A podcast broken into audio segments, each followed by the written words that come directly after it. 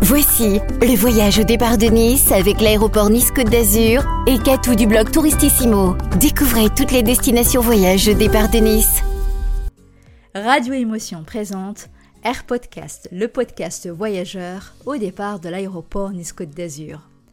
Je suis Catou, je serai votre guide de voyage audio pour vous faire découvrir des destinations hors des sentiers battus à la rencontre du monde et des locaux.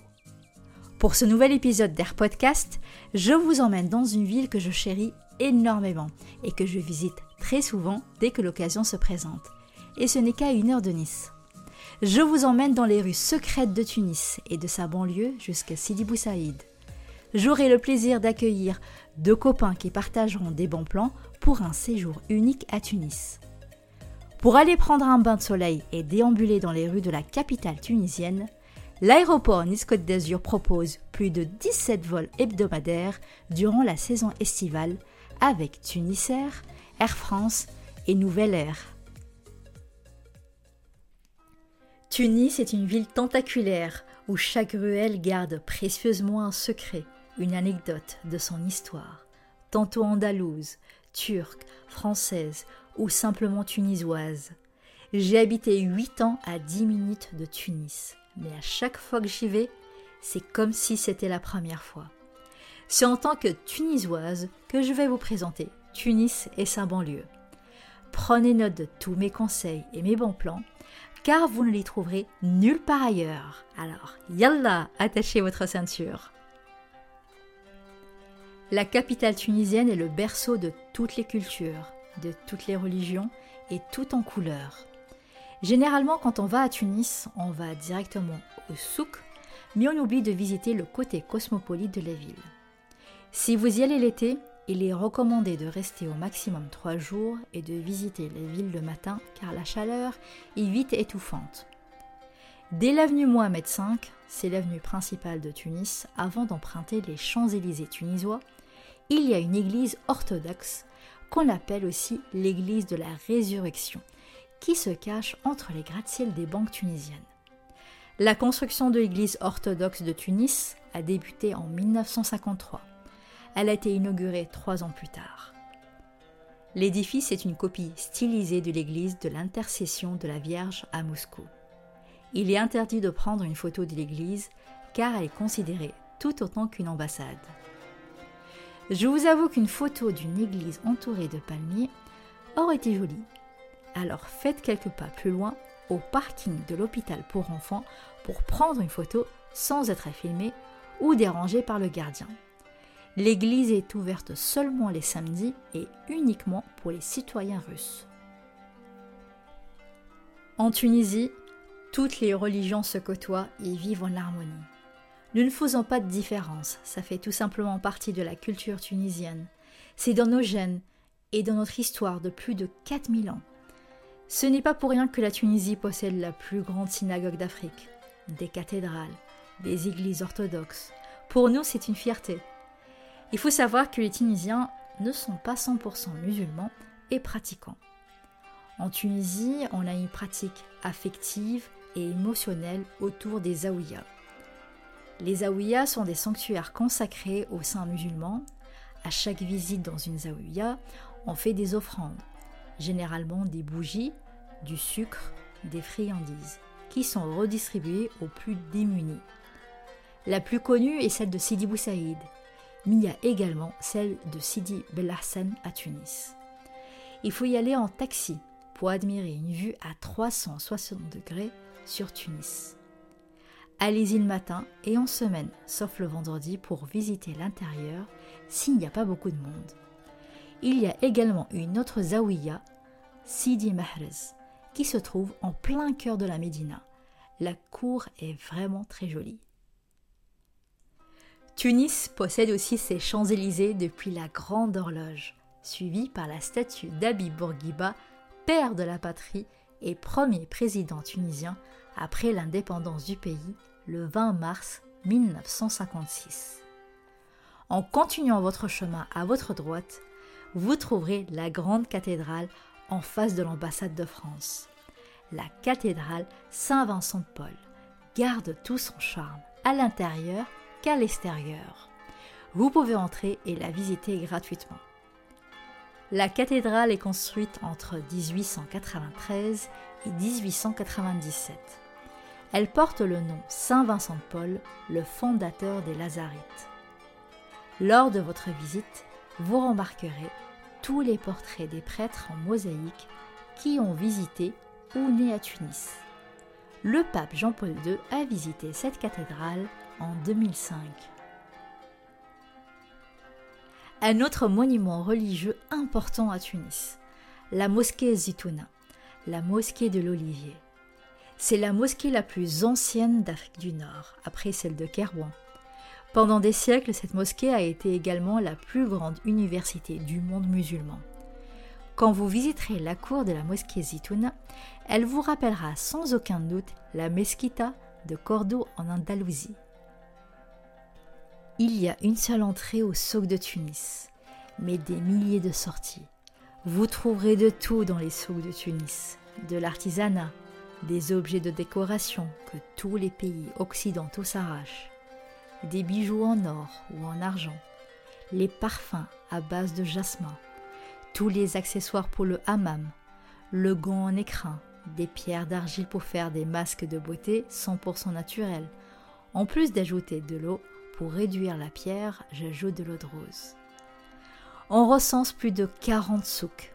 N'ayez crainte, je ne vais pas vous dire de tous les faire, mais il faut connaître les incontournables à faire à Tunis. Le seul conseil que je peux vous donner est de vous perdre et de lever la tête.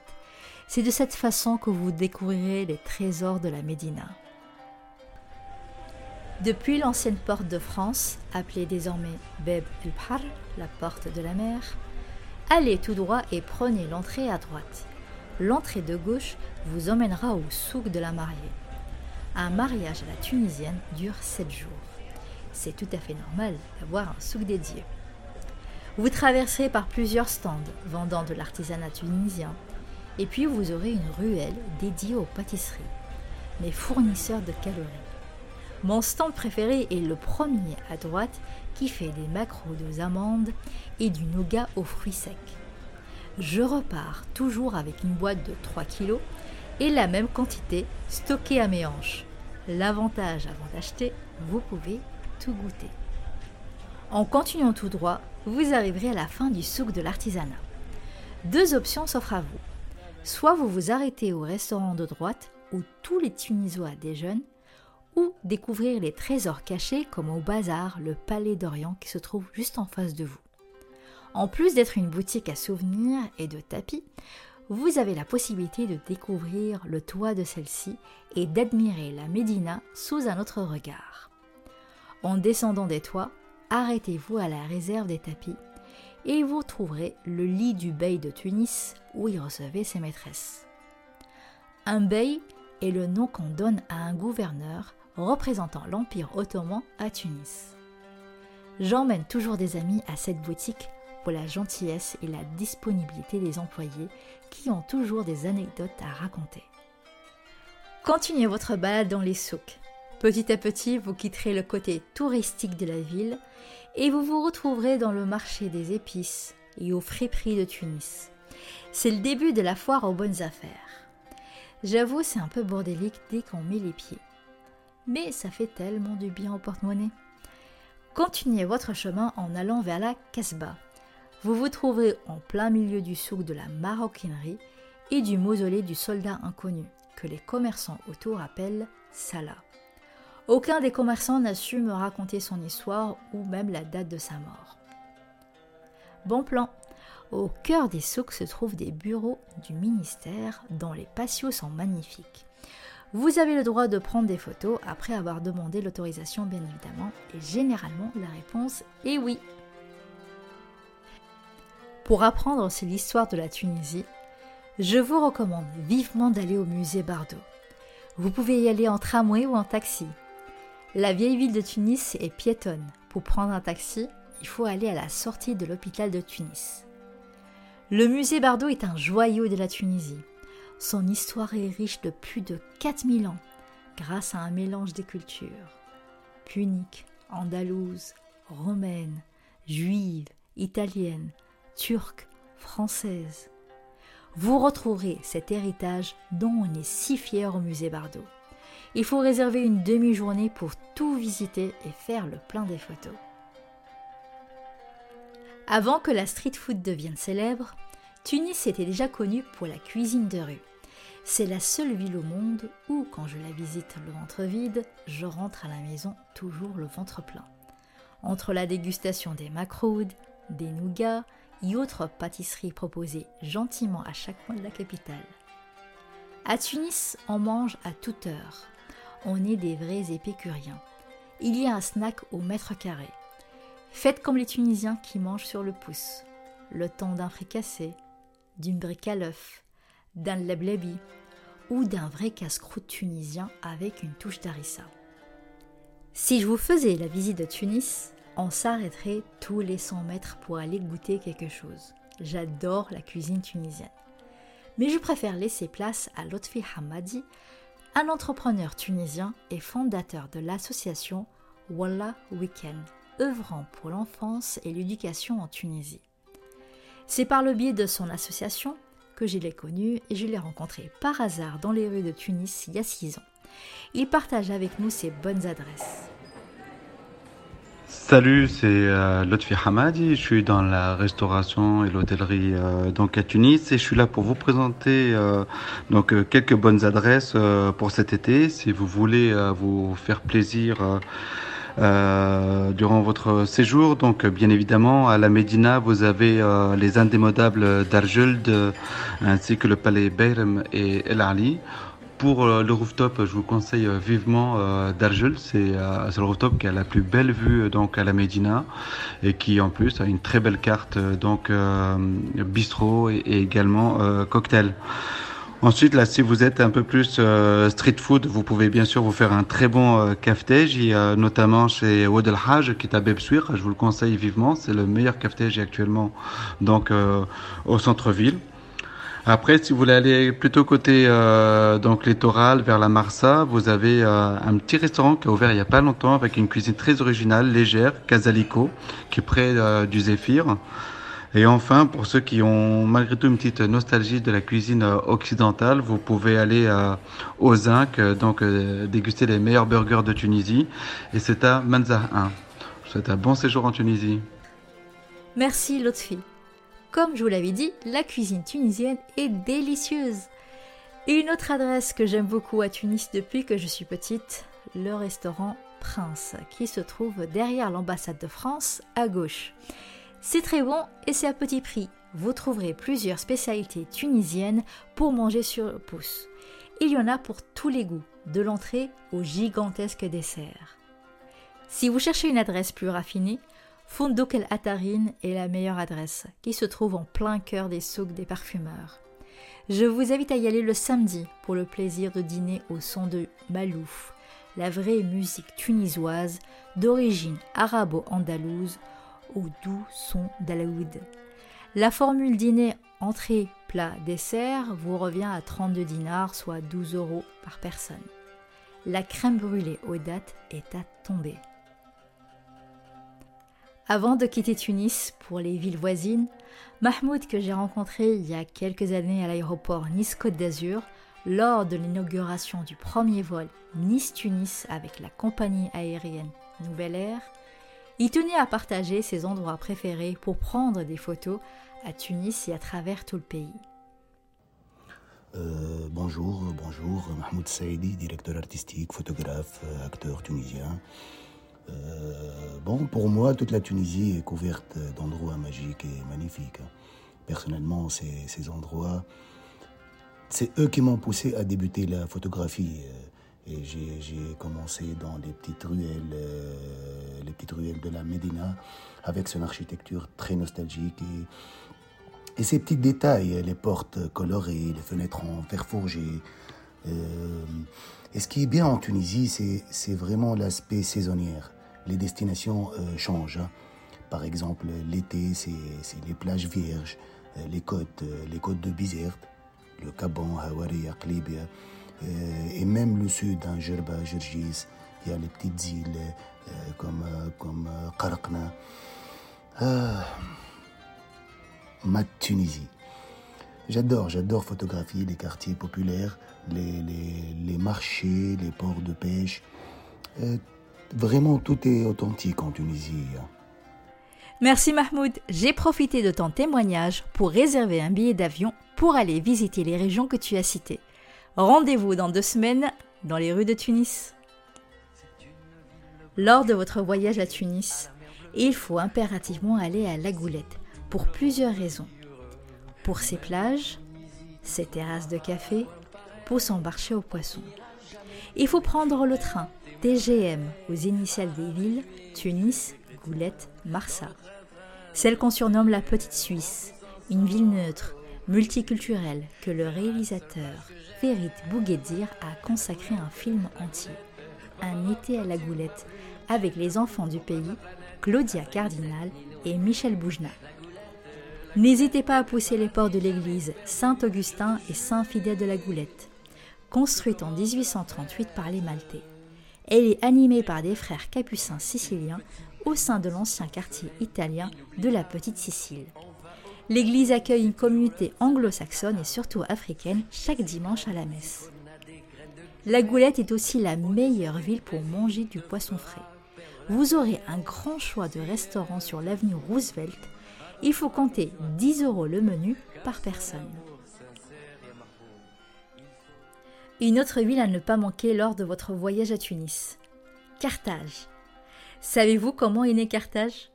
Je vais essayer de vous faire un rapide résumé car euh, je pourrais passer des heures à vous raconter l'histoire de cette ville. Carthage est sans doute l'une des seules villes au monde qui a été fondée par une femme, la princesse phénicienne Elissa, surnommée aussi Didon. Elle a quitté Rome en compagnie de son personnel pour quelque temps. Les autochtones voyaient d'un mauvais œil cette étrangère sur leur terre. Elle devait rester pour les vacances. Elle s'est tellement plu qu'elle a annoncé aux autochtones qu'elle allait y vivre et que la superficie ne dépasserait pas la taille d'une peau de mouton. Les autochtones pensaient être rassurés, mais Elissa a pris cette fameuse peau de mouton et a dispersé la laine un peu partout. Voilà comment est né Carthage. Il y a huit sites et musées à visiter à Carthage. Il est préférable de visiter ces sites en une journée car le ticket d'entrée est valable pour tous les sites carthaginois. Autant en profiter. Le ticket coûte 10 dinars tunisiens, l'équivalent de 4 euros. Les sites sont accessibles à pied depuis la gare Carthage-Birsa, sauf pour la cathédrale de Saint-Louis, vous pouvez y aller en taxi et la vue depuis celle-ci est tout simplement magnifique. J'ai une autre adresse qui plaira à coup sûr à vos enfants et qui n'est pas du tout touristique. Le musée océanographique qu'on appelle Dar el Hout. C'est très accessible depuis la station ferroviaire Carthage-Birsa. Vous descendez et c'est 5 minutes de marche. Ce musée océanographique est très bien fait pour découvrir le monde sous-marin, avoir des tortues, des poissons, des poulpes, pour apprendre aux enfants l'effet des déchets envers les animaux marins. Un musée enrichissant qui vaut vraiment le détour pour les enfants et les parents. L'entrée est à 1 dinar, soit moins de 50 centimes d'euros. À ce prix-là, ça ne se refuse pas. Pour terminer ce beau voyage à Tunis et ses alentours, n'oubliez pas l'incontournable à visiter, Sidi Bou Saïd. Sidi Bou Saïd est le nom du saint protecteur du village. On le célèbre le premier week-end du mois d'août, qu'on appelle Kharjet Sidi Bou Saïd. C'est assez impressionnant. Les fidèles se retrouvent autour des chants, de prières, de danses, et certains entrent en transe. Vous pouvez aussi visiter son petit mausolée qui se trouve au pied de la mosquée du village. À l'entrée du village, à votre gauche, Dar Hanebi, une maison traditionnelle ouverte au public. L'entrée coûte environ 7 dinars, soit l'équivalent de 2 euros. Le prix comprend la visite et un verre de thé à la menthe. C'est un site que je vous recommande pour découvrir les archives et les traditions locales. Une autre maison que je vous conseille vivement de visiter est Nejma Zahra, qui veut dire l'étoile de Vénus, qu'on surnomme la maison du baron. C'est grâce au baron Rodolphe d'Erlanger, un riche banquier né français, d'origine allemande et de nationalité britannique. Le baron a eu le coup de foudre pour ce petit village. Par peur que Sidi Bou Saïd soit sous l'influence du modernisme, il fait signer un décret pour protéger le village qui est aujourd'hui mondialement connu. Le palais du baron est un bijou inspiré de l'architecture arabo-andalouse. Vous pouvez admirer le travail du marbre, le bois sculpté, gravé ou peint. Cette précision m'a fait penser à ma visite de l'Alhambra à Grenade en Andalousie.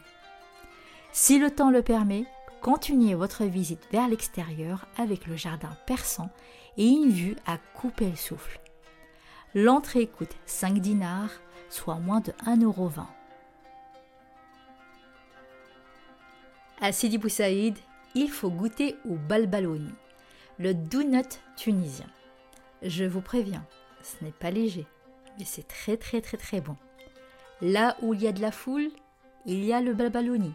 Pour manger tranquillement votre balbaloni, tournez à gauche de la boutique à souvenirs et montez quelques marches et vous vous retrouverez dans la cour de la mosquée. Savourez votre balbaloni avant de reprendre votre balade. Soit vous redescendez, soit vous continuez la visite de Sidi Boussaïd loin de la foule. Vous trouverez du art, du bougainvillier qui grimpe et colore les façades des maisons. Et vous tomberez à coup sûr sur une porte jaune, la seule porte de couleur. C'est la maison d'Abib, le doyen du village, qui partagera avec vous quelques secrets de Sidibou. Pour une pause photo, allez faire un tour au Café Chabran, mieux connu sous le nom du Café des Délices. Très prisé des touristes, je préfère vous conseiller d'aller boire un verre à l'Art Café, dont l'entrée se trouve en face de Dar Nebi. Si vous préférez un endroit haut de gamme, je vous conseille la Villa Bleue, un somptueux hôtel de 13 chambres face à la mer et à la maison d'Asdin Alaya, que vous pourrez visiter gratuitement, mais il est interdit de prendre des photos. Avant de clore cet épisode, j'ai quelques conseils et un bon plan à partager avec vous. Le change de devise se fait seulement dans les banques tunisiennes, ouvertes du lundi au samedi matin. Les banques tunisiennes ont également des bureaux de change ouverts 7 jours sur 7 à l'aéroport de Tunis-Carthage. Les banques appliquent les taux fixes et sans commission. Vous n'aurez aucune mauvaise surprise à ce niveau-là. Évitez le marché noir parce que vous risquez de vous faire arrêter ou vous faire piéger par un agent de police en civil et ça ne plaisante pas avec la police tunisienne. Il est également interdit de faire sortir la devise tunisienne en dehors du pays. Alors profitez et dépensez tout. Un autre conseil, si vous optez pour visiter la banlieue de Tunis en taxi, montez à bord d'un taxi et ensuite dites où est-ce que vous voulez aller. Sinon, on vous répondra toujours Ce n'est pas sur ma route. Tous les taxis appliquent obligatoirement les tarifs au compteur, sauf si vous préférez réserver un taxi pour la journée. Un prix forfaitaire sera fixé par le chauffeur. Un bon plan pour terminer. Lors de votre arrivée à l'aéroport Tunis-Carthage, après le contrôle de passeport, à droite se trouve le stand de l'opérateur Orange, qui donne gratuitement une carte SIM type Movicart pour vos communications en Tunisie. Il suffit uniquement de présenter votre passeport.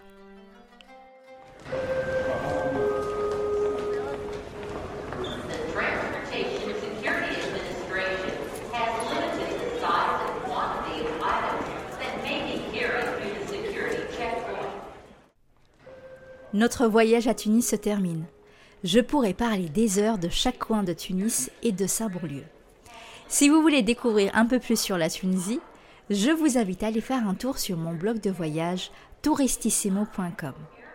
Et parce que chaque voyage est unique, le chef doublement étoilé Bruno Auger installe ses fourneaux à l'Estival au Terminal 2, en zone publique, accessible à tous et même aux non-voyageurs pour le plus grand plaisir de vos papilles, pour une cuisine méditerranéenne, un mariage entre terroir et tradition, le tout sublimé par le chef Nicolas Vie. J'espère que vous avez pris plaisir à découvrir la capitale tunisienne autant que moi en préparant cet épisode. N'hésitez pas à le réécouter sur les sites radioémotion.fr et nice.aéroport.fr. N'oubliez pas de le partager et de le commenter. À bientôt dans Air Podcast, le podcast voyageur au départ de l'aéroport Nice-Côte d'Azur. C'était le voyage au départ de Nice avec l'aéroport Nice-Côte d'Azur et Catou du blog Touristissimo. Prolongez votre expérience voyage avec AirPortcast sur radioémotion.fr et nice.aéroport.fr.